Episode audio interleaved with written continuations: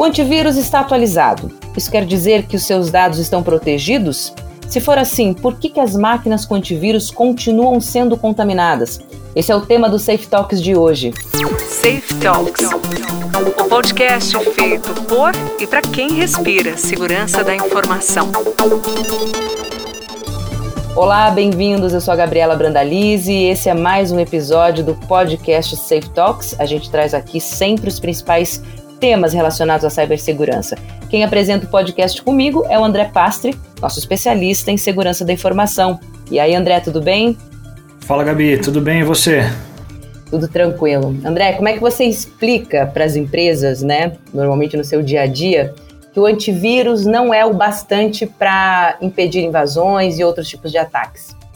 Não, legal, Gabi. É, geralmente, quando a gente aborda né, os nossos clientes, a gente sempre traz alguns níveis de perguntas para entendimento do ambiente deles. E quando a gente vai para essa esfera de segurança e pergunta como ele tem tratado a, a, a esfera de segurança dele geral, de endpoint, né? E não só o contexto da máquina em si, mas caso ele sofra algum nível de incidente, como que ele responde a isso? Aí ele fala assim para mim: "Ah, cara, eu tenho antivírus, eu tô protegido". E aí a gente sabe e vai entender um pouquinho mais aí ao longo de hoje que só ter o antivírus não significa que eu estou 100% protegido. Haja visto os acontecimentos que nós temos é, ouvido ao longo desse ano, pelos meses passados, e a gente viu que realmente as empresas tinham antivírus e sofreram ataques. E junto da gente para falar um pouquinho mais sobre esse tema, eu queria chamar o nosso grande amigo Tiago Gonçalves, que é especialista nessa área. Fala aí, Tiagão, tudo bem contigo? Fala, André, tudo bem? Oi, Gabi, tudo bem? Como vocês estão? Tudo bem, Tiago. Obrigada por você ter vindo aqui participar com a gente dessa conversa. Eu que agradeço. Maravilha, Tiagão. E aí, Tiago, me ajuda a esclarecer isso, cara. Eu, o cliente fala que está coberto usando antivírus. Qual amparo psicológico eu posso dar para ele quando ele me fala isso, cara? Isso é uma boa pergunta, né? Acho que é uma excelente forma de começar, porque o antivírus ele já ficou uma commodity hoje no mercado, né? Então acaba sendo um básico hoje de qualquer empresa e até para dispositivo doméstico é você ter já uma solução de proteção de endpoint. Acontece que hoje a evolução da internet e a evolução dos negócios é absurdamente grande. As ameaças elas também evoluem na mesma medida. Hoje a gente acompanhar essas mudanças é essencial dentro do ambiente. É importante a gente ter uma solução um pouquinho mais moderna e mais robusta para a gente estar tá mais protegido, mas isso só não é suficiente. É importante a gente ver que o grande problema hoje não é só usar uma proteção legada, mas é a falta de gestão sobre a tecnologia que a gente tem dentro do ambiente. Eu acho que esse também é um grande problema e um grande desafio para os times de TI. Legal, você me trouxe duas situações muito interessantes, cara. Uma delas é a ferramenta que eu utilizo, né, que pode ser que essa ferramenta já seja legada, mesmo estando com todas as vacinas 100% atualizadas. E outra é a visibilidade do que está acontecendo, né? Bom, eu acho que nesse contexto a gente pode falar um pouco de uma, de uma sigla muito conhecida no mercado, que é MEDR, como que a gente pode definir MEDR sem passar por antivírus, cara? É, o antivírus, né, só para a gente contextualizar, ele já acaba sendo uma solução legada de mercado que a base de defesa dela é baseada em assinatura. Né? Então, ou seja, eu tenho que conhecer a ameaça, eu conheço aquele padrão. A partir desse momento, o fabricante ele desenvolve uma vacina, né, que seria uma assinatura, e a partir do momento que eu tenho aquela ameaça dentro do meu ambiente, eu vou dar match naquela assinatura e vou fazer a proteção.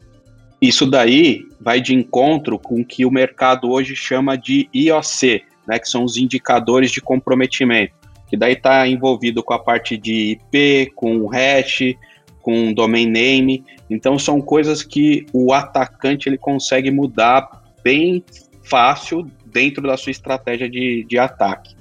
E quando a gente está indo para uma solução de MEDR, né, que é trabalhar com a parte de detecção e resposta, eu começo a colocar um comportamento ou um elemento de defesa a mais, que eu paro de olhar para uma coisa mais estática no meu ambiente e começo a olhar para uma questão de behavior, de comportamento. Então eu fico muito mais próximo de olhar o TTP que seria a tática, técnicas e procedimentos, né, que são utilizados pelos atacantes para orquestrar determinado tipo de ataque. Então, quanto mais próximo eu tenho uma solução que esteja trabalhando em cima de TTP e menos com a parte de OSI, mais assertivo eu vou ser. Só que é aquilo também, André. Não adianta você ter uma solução de ponta, né, uma tecnologia de, de alta performance dentro do ambiente e não ter ninguém olhando por ela, porque senão essa tecnologia sozinho ela não vai ser suficiente, né? Ou seja, no mercado não tem bala de prata. Não tem nada que você vai colocar no seu ambiente e vai te tornar 100% seguro ou vai diminuir esse o risco 100% imune a tudo, né? Exatamente. Se você não tiver o suor, né, a gestão, alguém olhando, entendendo os alertas, né, configurando, fazendo tuning em cima da tecnologia, os problemas eles vão continuar existindo dentro do, de qualquer ambiente corporativo. Ah, bacana, cara um, um, entendimento muito claro que, que eu vejo que alguns clientes não têm, e, e é uma dúvida de muitas pessoas. Eu preciso ter antivírus em um MEDR, né? Preciso ter um IOC em um MEDR, ou seja, eu preciso analisar assinatura e comportamentos, sendo behaviors, ou eu posso trabalhar só com análise comportamental? Vamos ainda abstrair a parte da gestão disso, que é um, um outro universo, mas a gente vai entrar nele. Mas a priori, eu preciso ter antivírus e um, e um MDR eu consigo tocar meu barquinho só com MDR? Ah, legal. Isso daí é, é, interessante que a gente consegue entender um pouquinho como o mercado nesse segmento de proteção ele evoluiu, né? Então, antigamente você tinha que a gente conhecia, né, como acrônimo de AV, né, que era o, somente o antivírus. Isso evoluiu para o NGAV, que é o Next Gen Antivírus. Depois teve uma mudança do Gartner para EPP, que é Endpoint Platform Protection. Depois a gente teve uma nova mudança, que é o Next Gen EPP, né, que é a nova geração de, de proteção. A gente teve outra mudança que foi o EDR, depois do NG-EPP. E depois a gente teve o mais recente agora, que é o XDR, né, o XDR, né, que é o Extend Detection Response. É difícil encontrar uma solução que ela é que a gente chama de puro sangue, né? Uma solução totalmente de EDR, ou uma solução totalmente de XDR, ou uma solução totalmente de EPP, ou NGEPP. Né? Então, todas elas acabam entregando um pouquinho de cada, uma coisa mais unificada.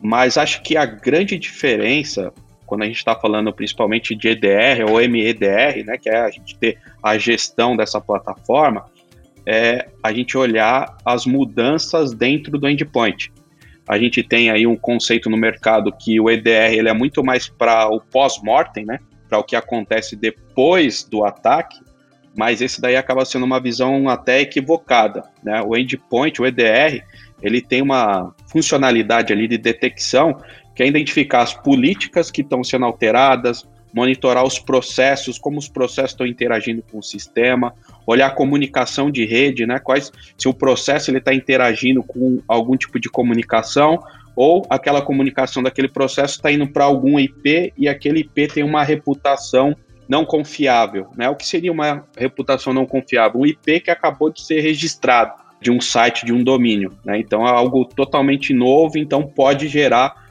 um sinal de alerta ali para já gerar um, algum nível de indicador de alguma coisa.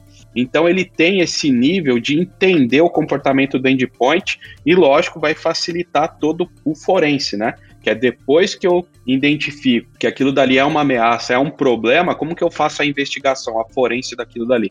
Daí a ferramenta realmente me dá grande poder ali de investigação, né? Que é olhar as interações dos processos, as comunicações, mudança de registro, mudança de arquivo, e daí é um grande poder ali que você tem na mão do analista que sabe conduzir a ferramenta. Existem essas diferenças aí no mercado. A gente não entrou muito no que diferencia cada uma delas, mas basicamente é a evolução ali, saindo para um contexto de assinatura, indo para um contexto mais de behavior, olhando sempre a parte de machine learning e inteligência artificial. Basicamente, assim, a, a grosso modo, é o que vai diferindo as tecnologias. É, porque o, os ataques evoluem, né? Engana-se, assim, circularmente quem acha que aquele antivírus, o Anacry do ano 2002, vai funcionar agora em 2021. Talvez se tiver uma máquina Windows XP, pode ser que funcione.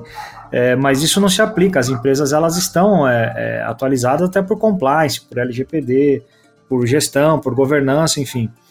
Então, naturalmente, é o que a gente sempre comenta com os clientes, cara, os ataques evoluem. Então, as ferramentas, aquele mesmo antivírus que eu faço renovação há 5, 7 anos, talvez eu tenha que repensar na utilização dele e partir muito mais para uma linha de EDR, que é olhar o contexto do acontecimento em tempo real. Porque que nem você comentou, né? O negócio ele vai se instalando e, e ele vai gerando comportamentos, ganhando elevações, não é o TTP. A gente vai vendo como que ele vai se movimentando dentro de uma máquina, dentro de uma execução de um arquivo, e ver que o negócio começa a ganhar uma grandeza. E é aí que o, o XDR, né, que é, que é a ferramenta aí, um Sentinel One e entre outros que existem no mercado, atua no, no bloqueio ou da execução desse behavior, né, ou ele atua no bloqueio da, da estação. Um negócio interessante que você comentou, cara, é que assim, legal, detectamos o problema. Vi que a máquina foi, foi invadida, a máquina foi infectada, rolou esse evento, esse incidente com ela. Como que eu recupero isso? foi invadido por um ransom, criptografaram a máquina. Eu tenho que ter um trabalho pregresso ou eu dou play lá na ferramenta e aí a gente já começa a falar um pouco mais de gestão, né, da vida do, do operacional como um todo? É, a gente começa a entrar um pouquinho já de, no detalhe da operação. Isso é bastante interessante porque hoje é difícil as empresas identificar um ataque acontecendo em tempo real. Normalmente ela vai identificar que ela teve um ataque, mas por alguma parada dentro do ambiente, né, por sentir o efeito colateral do ataque. É difícil a empresa ter a ideia, né, ou ter a tecnologia, as pessoas que vai falar assim, ó, nesse momento eu tenho um grupo de atacante dentro da minha rede fazendo uma movimentação lateral e pegar, identificar nesse momento. E ela vai notar na hora que ela realmente ter o impacto, né? Que é, ó, tive meus arquivos criptografados, então significa que tinha alguém aqui dentro da minha corporação fazendo determinado tipo de. Muitas vezes há meses, três, quatro, cinco meses, né? É, exato.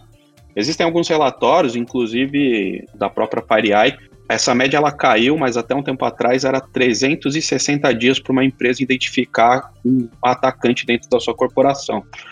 É, a média ela caiu para 30 dias, tá? Mas isso é a, é a média, né? Então significa que eu tenho empresas que têm um poder de detecção um pouco mais rápida e tem outras que acaba aumentando um pouquinho. Na média foi para 30 dias.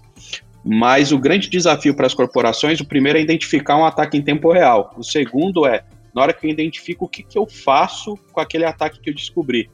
Como que eu faço com que ele não se prolifere dentro da minha rede, com que se ele espalhe. Né? Então é importante a ferramenta ter métodos que você possa isolar. Na hora que eu isolo aquela máquina dentro do meu ambiente, você também ter a ferramenta para falar o que, que esse cara fez dentro do ambiente que, que ele criou. Né? Então, se ele mudou uma chave de registro, como que eu volto? Qual que era o padrão dessa chave de registro antes da alteração? Qual que era o processo que ele criou? Né? Como que eu mato um arquivo que ele criou dentro da rede? E se ele criptografar algum tipo de dados, como que eu faço para voltar esse dado? Isso é extremamente importante. Algumas ferramentas ela possui essa questão de rollback, né? Então eu consigo fazer o recovery dos dados, mas é sempre importante salientar que ter um plano de backup, né, um, um plano de recuperação de desastre bem definido, isso está bem orquestrado e testado, é essencial. A gente nunca pode depender exclusivamente de uma única ferramenta. Mas quando a ferramenta ela tem esse poder, acaba sendo um trufo aí bem grande para o time de resposta a incidente, né? Imagine você chegar na corporação, ter todos os seus dados criptografados e com simples cliques você clicar e ter os seus arquivos aí, ter a disponibilidade do ambiente já de forma bem rápida, instantânea e depois iniciar o processo de forense, né? Acaba sendo bem interessante para o time de resposta a incidente. É, cara, o que mais me chama a atenção é que cada podcast que a gente tem participado e tem trazido convidados novos, a gente tem visto que as ferramentas sozinhas não fazem milagres. São excelentes, elas têm ali muito, muita inteligência artificial embarcada, uma machine learning na nuvem, com colaboração global, porque as pessoas esperavam que a, o desenvolvimento da inteligência artificial de machine learning, principalmente para endpoint, fosse mais inteligente no sentido de estar tá tudo meio pronto. Mas a gente acaba percebendo, cara, que isso não é uma máxima. Que na verdade eu preciso de ferramentas sim mais inteligentes, mais otimizadas em termos de IA, mas eu preciso também de profissionais que consigam lidar com isso. E não só o profissional que opera a ferramenta, mas que a empresa também ela, ela tem que entender de uma forma muito clara e objetiva é que o mandurinha sozinha não faz verão. Se eu tenho só o EDR, se eu tenho só o antivírus, eh, eu não tenho contexto, né? Eu não tenho, eu não tenho uma recuperação uh, mais ampla de um ambiente em caso de uma, de uma necessidade, né, cara? Agora, em termos de recuperação, a gente sabe que hoje a grande base de, de clientes é o Windows, né? A, a gente sabe também que para utilizar EDR fica sendo necessário as pessoas terem um controle das imagens do Windows e não só de backup, né, cara? Eu queria que você comentasse um pouco sobre essa parte da, das imagens que devem ser salvas. Segurança é camadas, né? Então não tem uma tecnologia só que vai resolver todos os seus problemas. Então a gente tem que trabalhar ali para eu ter visibilidade no meu perímetro na parte de rede. Hoje os negócios eles estão se transformando ali cada vez mais rápido. Então o consumo de aplicações e infraestrutura em nuvem é cada vez maior. Né? Então, hoje, se a sua empresa ela não foi para a nuvem ainda, todos os seus usuários eles já estão na nuvem. De alguma maneira, ele está consumindo algum serviço em nuvem ali, mesmo que o seu ambiente seja 100% on-premise. Então, é uma visibilidade que falta ali de controle para as corporações. E a gente às vezes se preocupa muito com essa parte de backup referente a servidores, né? Só com o meu ambiente de produção.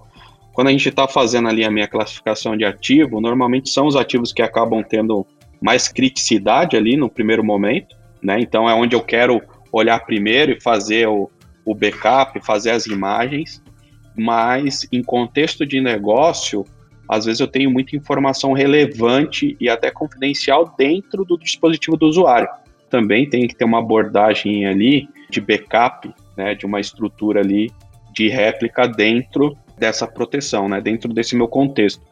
Lembrando que o EDR, o princípio, o princípio dele não é para a gente ter esse tipo de proteção, ele não chega nesse nível, né, de eu fazer uma imagem, de eu ter um backup de dados. Ele está ali num contexto muito mais relacionado à ameaça e o que está acontecendo com esses dados, né? Será que tem alguém fazendo, um, por exemplo, quando a gente olha meu Cyber Kill Chain, eu estou olhando o TTP, eu olho que as últimas fases de um ataque é o exfiltration, né? A exfiltração de dados. Né? Então, será que tem algum ataque acontecendo nesse momento e tem alguém tocando os dados, fazendo alguma alteração? Então, ele vai me ajudar muito mais nesse contexto, no que eu estou protegendo, ou se tem alguém ali chegando nessa fase do ataque, ou se chegou nessa fase do ataque, quais foram os dados, quais foram os endpoints ali afetados para que eu possa montar um forense e depois voltar para dentro do meu perímetro e poder olhar onde foi o meu gap, onde foi o meu vetor de ataque e poder construir isso de maneira mais assertiva. É, você está comentando pontos fundamentais, né, cara? E assim, falando de Gartner, que hoje é uma grande referência para a gente, a gente sabe que os, as principais ferramentas de EDR da atualidade, é, elas são baseadas por visibilidade né? Ou seja, a capacidade que eu tenho de saber exatamente o que está acontecendo dentro da minha rede, né, cara? Então, assim, hoje a gente tem, se eu não me engano, acho que 2020 foi o Sentinel One, que estava em primeiro lugar, né, em termos de visibilidade. Em 2021, eu acho que também. Eu não tenho essa, essa certeza, mas eu acredito que sim. Agora, em termos de visibilidade, cara, o que, que de fato eu consigo ver através da ferramenta do EDR, porque isso daí é um, é um detalhe que clientes me perguntam, fala, cara, visibilidade, mas às vezes o, o, as pessoas não sabem o que é possível ver através da ferramenta de MDR. A gente fugindo um pouquinho do que a gente está falando, é, quando a gente começou a falar daquele conceito de SaaS, todos os fabricantes começaram a falar, ó, minha solução, ela é, também é SaaS. Quando veio o conceito de ZTNA, as soluções elas também começaram a evoluir falando, ó, eu também sou ZTNA. Quando teve o EDR, foi o mesmo movimento. Então as soluções de NGAV também falaram, ó, eu também sou EDR.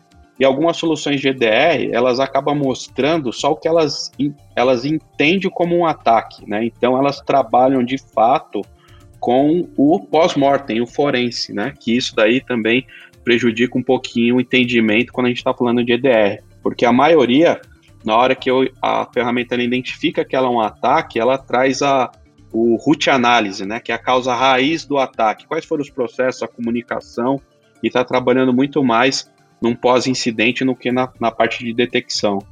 Quando a gente está falando de tecnologias aqui um pouco mais avançadas, né, que começaram a ter o conceito de EDR muito mais apurado, a gente consegue ver que eu consigo ir muito mais além e entender o comportamento da máquina. Exemplos aqui bem básicos aqui, sem querer aprofundar muito assim na, na parte técnica, né?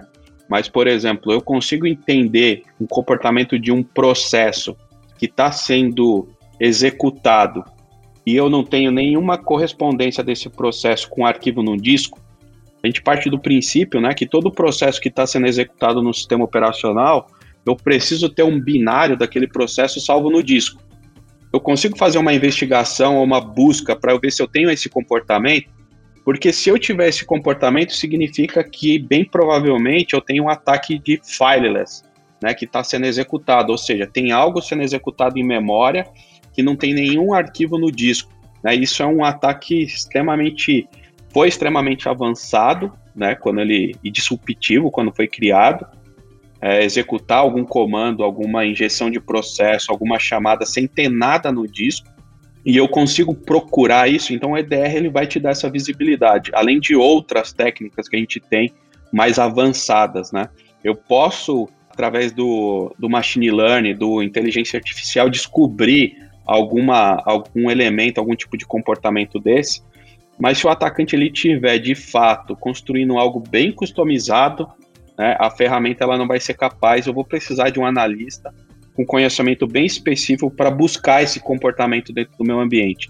E a ferramenta de EDR é essa uma visibilidade que ela vai te dar, buscar algo totalmente avançado, disruptivo, para você ter essa visibilidade. Porque o que é comum, o que é básico, eu espero que a própria solução, a tecnologia, ela me mostre. Ela me mostre, ó, Thiago, eu tenho aqui esse comportamento aqui, eu tenho uma característica de ser anormal. E eu inicio uma investigação.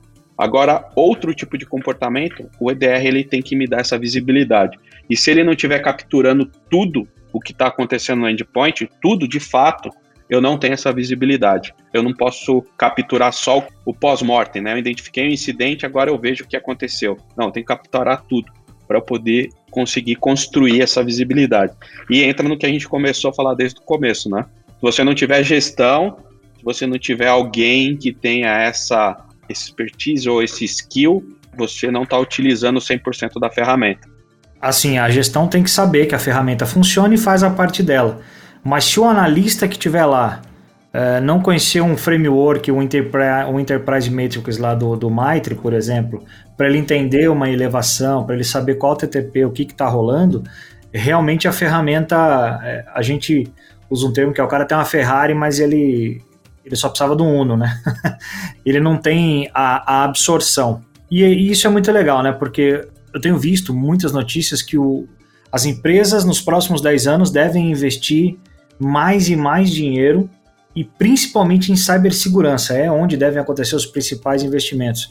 Então a gente entende que grande parte desse investimento não acontecerá só na aquisição de ferramentas, mas também de serviços, né? É aí que entra o M do EDR, né? Que é você contratar isso como um serviço gerenciado, porque às vezes o cara não tem expertise para entrevistar um, um, um, analista de forense, né? Um analista high level nesse sentido, um cara de search, um cara de red team, mas ele pode ter de repente uma empresa que pode auxiliá-lo nesse caminho das pedras, que pode prestar como serviço, né? Isso é um negócio muito comum que a gente tem visto hoje em dia, né, Tiagão? Sim, é uma tendência esse tipo de, de serviço em empresas crescerem bastante, até mesmo porque a gente tem uma falta de recurso. O recurso humano é bem escasso e sempre que eu capacito qualquer tipo de analista, né, se eu não tiver um plano ali de, de carreira, um plano de evolução e dá para ele uma visão a longo prazo, a tendência é que o mercado venha e leve esse analista embora porque o mercado ele vai oferecer e vai trabalhar ali no contexto muito mais a curto prazo, né? Então ele vai oferecer uma, um dinheiro ali que a curto prazo vai ser mais interessante. Então é importante as empresas elas trabalharem ali num contexto muito mais estratégico de desenvolver a carreira, né? Para que o, o cara quando ele entra ele consiga enxergar a jornada dele daqui cinco, seis anos que aquilo dali esteja dentro de um contexto. E as empresas que têm esse, esse serviço normalmente costumam trabalhar nessa, nesse tipo de segmento. O que foge um pouquinho de uma outra empresa que o foco dela não é cibersegurança. Ter que desenvolver todo esse plano, essa estrutura para um profissional que hoje ele está entrando para cuidar de endpoint, mas o cara tem que desenvolver a carreira dele para fazer ele virar um coordenador, para ele virar um gerente, virar um CISO dentro da corporação, acaba fugindo do core business da empresa, acaba fugindo um pouquinho da linha do, do negócio. Então, essa também é uma toada ali que faz com que essas empresas de serviço cresçam. É, e assim, e aí o cara acaba perdendo o profissional e ele também acaba perdendo o acompanhamento do, do, do da segurança e do crescimento da segurança da empresa dele. E aí, né, Tiagão, a gente volta para aquela pergunta: só com antivírus eu estou seguro? É, hoje a gente acabou de entender que não. Só uma análise de vacina, uma assinatura, não é suficiente mais para o ambiente que a gente vive. Os ataques evoluíram, né? E, e, a gente não pode ser só reativo. Criptografei agora, ah, eu pago lá os bitcoins e aí me, me descriptografam. Não, não é assim, né? Nós devemos ter aí uma, uma ideia sobre se manter seguro nesse, nesse mundo, né? Onde o Brasil tem se tornado o quinto maior alvo de ataques hacker do mundo, né, cara? Exatamente. Eu costumo falar para alguns clientes meus que proteção do endpoint, né? O endpoint, a proteção que eu estou colocando ali, é quase que a última barreira de proteção que eu tenho dentro do meu ambiente. Então significa se o atacante ele está executando algo dentro do endpoint, ele está bem perto de conseguir o objetivo dele, porque significa que ele já passou do firewall, ele já passou da minha proteção que eu tenho do meu e-mail. Se eu tinha, ele começou essa intrusão através de uma aplicação, ele já passou através dos controles da aplicação.